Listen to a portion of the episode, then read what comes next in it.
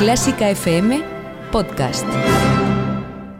La música, como cualquier otra manifestación artística, es siempre fruto de las impresiones que los compositores quisieron plasmar en sus obras. Unas veces hablan de temáticas concretas y otras se expresan por sí mismas, sin historia alguna detrás. Hoy buscamos esa música que habla de un cierto periodo del año en el que el frío inunda nuestras circunstancias. ¿Cómo se expresa esa sensación del frío? Es lo que hoy buscamos, una sensación hecha música que sin duda es mucho más que Mozart.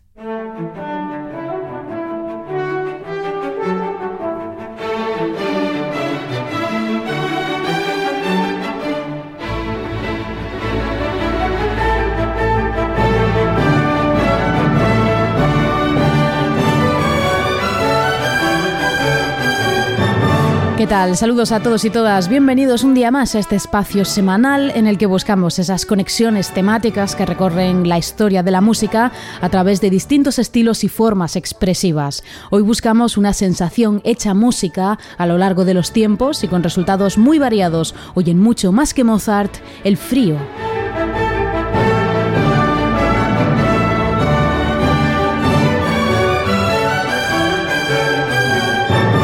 Te olvides de la bufanda y los guantes para el viaje a través del frío en la música que está a punto de comenzar. Soy Ana Laura Iglesias y antes quiero saludar a nuestra familia de mecenas CFM, a la que puedes sumarte en clásicafmradio.es barra mecenas si quieres apoyar el presente y el futuro de Clásica FM. O si lo prefieres, también puedes seguirnos en nuestras redes sociales. Estamos en arroba Clásica FM Radio en Facebook, Twitter e Instagram. Así que indumentaria preparada y bien abrigados, comenzamos este viaje por el frío en la música. Esto es mucho más que Mozart. Comenzamos. ¿Te dedicas a la música, la danza o las artes escénicas? ¿Quieres mejorar tu rendimiento y bienestar? Marta Garay te ayuda a superar dificultades en tu camino como artista con su consulta y talleres online, para que disfrutes más sobre el escenario y tengas una carrera sólida, saludable y duradera. Consulta tu caso en psicologiaimpulsarte.es. Clásica FM Podcast.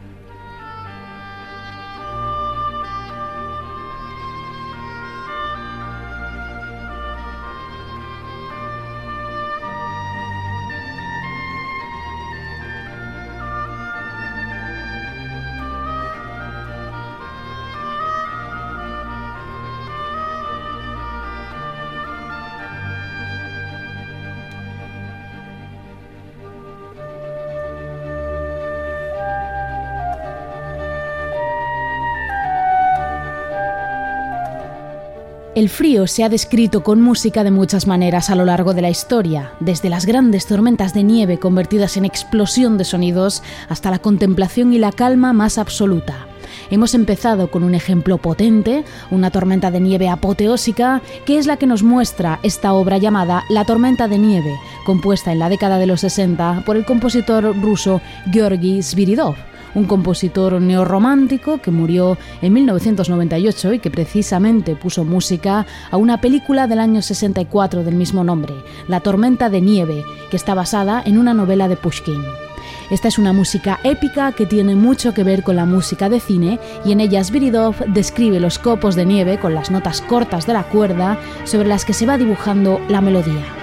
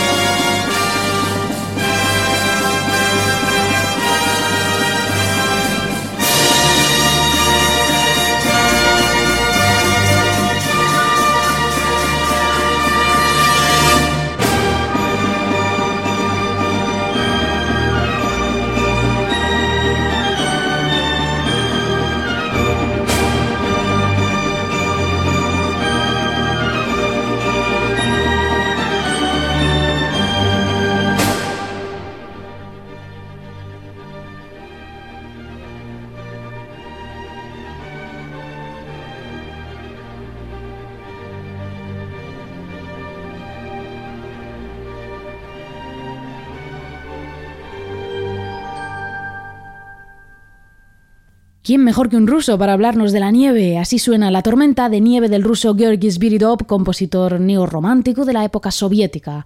Esta es una pieza sin duda muy desconocida y que hemos escuchado con la orquesta de la radio televisión rusa y Vladimir Fedoseyev.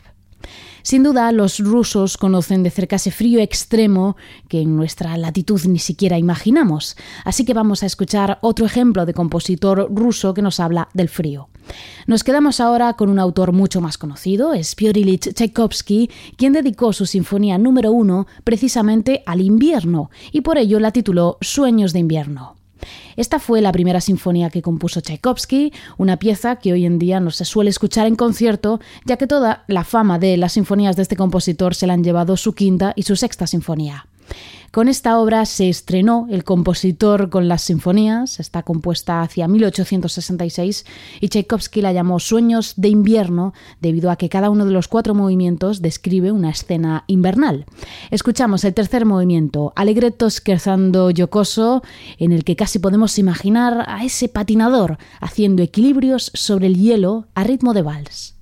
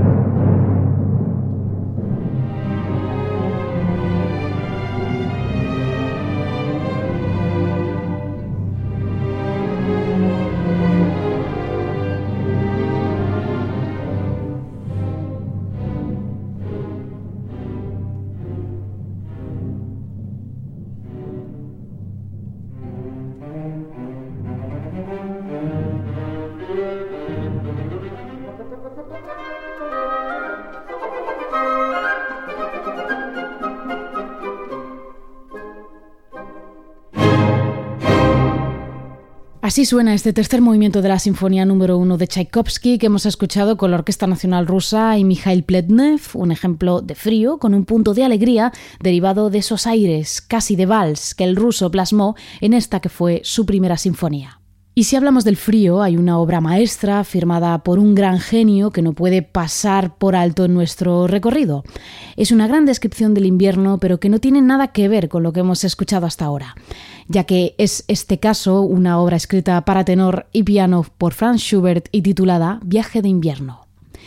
Schubert compuso este viaje de invierno en el último año de su vida, en 1828, y en los doce leads o canciones que la componen describe un viaje a través de un paisaje invernal, desolado, lleno de nieve, viento y frío, en el que el austríaco reflexiona sobre el amor no correspondido que sufría entonces a muy pocos meses antes de morir.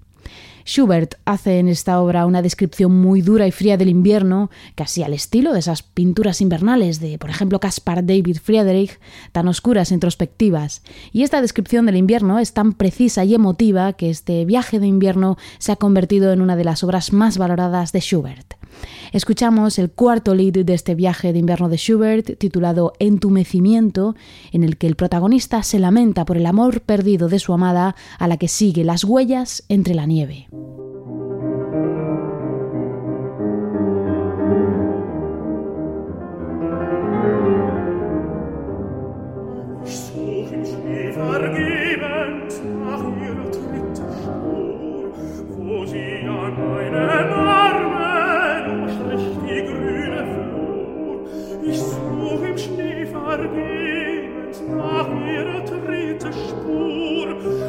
così a meinem Arme grüne Flur. Ich will den Boden küssen, durchdringen Eis und Schnee,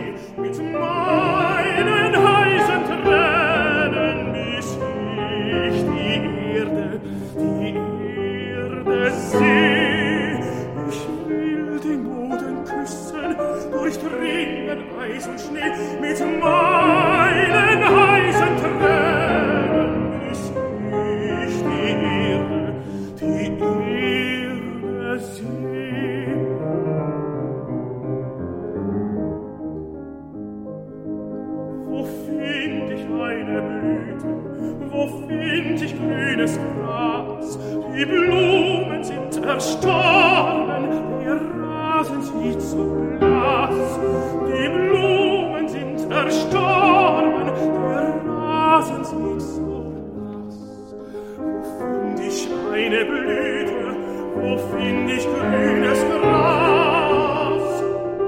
Sollten keiner bedenken, ich nehme mit von mir, wenn meine Schmerzen schreien, wie sagt mir dann von mir?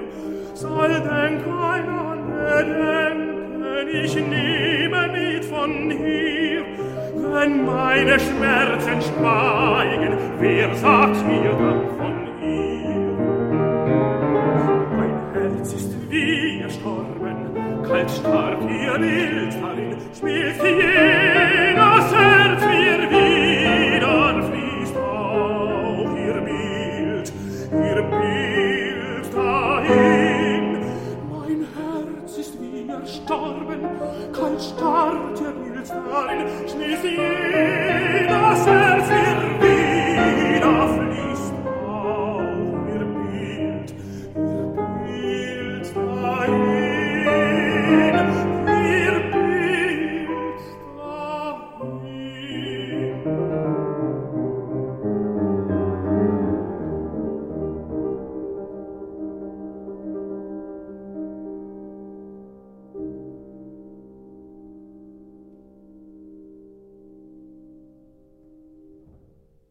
Una obra única es este viaje de invierno de Schubert que hemos escuchado con la voz de Werner Gura y Christoph Werner al piano.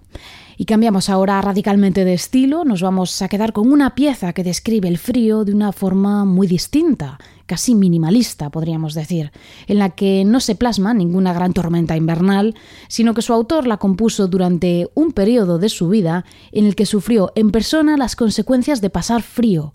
Hablamos de las piezas frías de Eric Satie. Y es que tuvo que hacer un frío tremendo en el invierno de 1896 en París, y más aún para quien lo tuvo que pasar en una especie de armario diminuto en la planta baja de un edificio de Montmartre, que es donde vivía Satie en aquellos años, en una situación de pobreza bastante considerable. Estas curiosas piezas frías las escribió entonces quizá más bien como crítica a su situación que como una descripción del invierno como tal, ya que recordemos que Satie solía utilizar mucho la ironía al elegir los títulos y el contenido de sus obras, como en estas piezas frías de la que vamos a escuchar ahora la cuarta pieza, titulada Danza del revés, en las manos del francés Bruno Fontaine.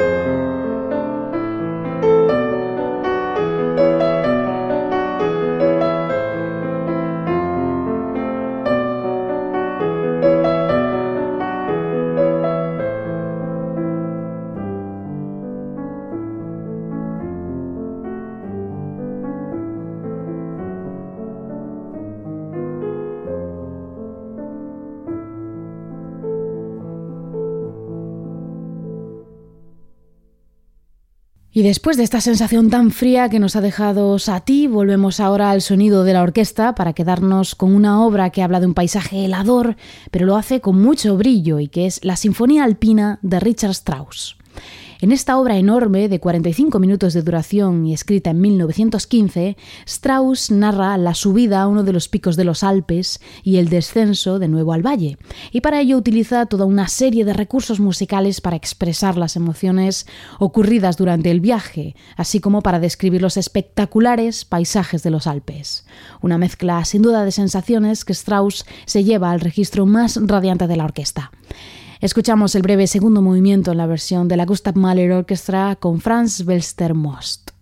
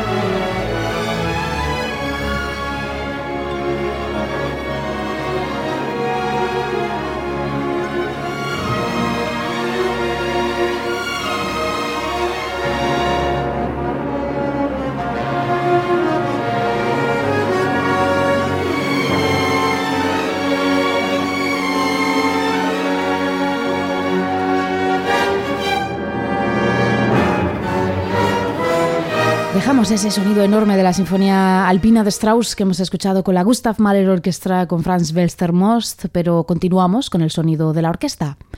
En las dos próximas piezas vamos a explorar un capítulo en el que sin duda se ha hablado del frío a lo largo de la historia y que son las estaciones.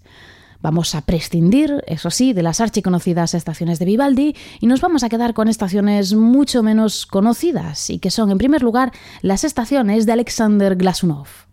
Inicialmente, las estaciones de Glasunov fueron un ballet alegórico escrito en el año 1899, en el que los distintos personajes interpretan a las estaciones y sus componentes climatológicos, como el hielo o la nieve, en el caso del invierno. Escuchamos este movimiento, el invierno, un reflejo de una gélida quietud en su comienzo y más próximo a una tormenta a medida que se va desarrollando. Y lo hacemos para ello con la versión de la Royal Scottish Orchestra con José Cerebrier.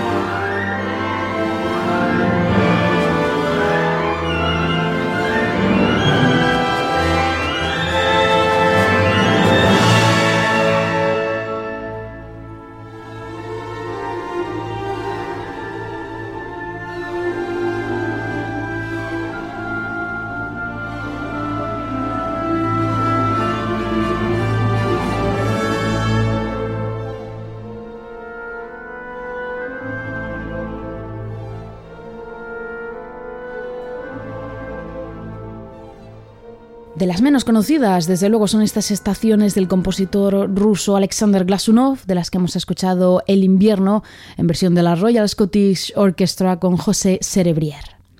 Y para finalizar este viaje a través del frío nos quedamos con otras estaciones muy distintas a las anteriores, ya que están escritas desde otra latitud y por tanto cada una de estas partes del año tiene un color y un significado completamente distinto son las Estaciones porteñas, una obra firmada por el argentino Astor Piazzolla entre 1965 y 1970. En ellas el compositor nos muestra sus impresiones sobre cada una de las estaciones en Buenos Aires a través de su peculiar lenguaje, que está ampliamente inspirado en el tango, pero que tiene fuertes raíces clásicas.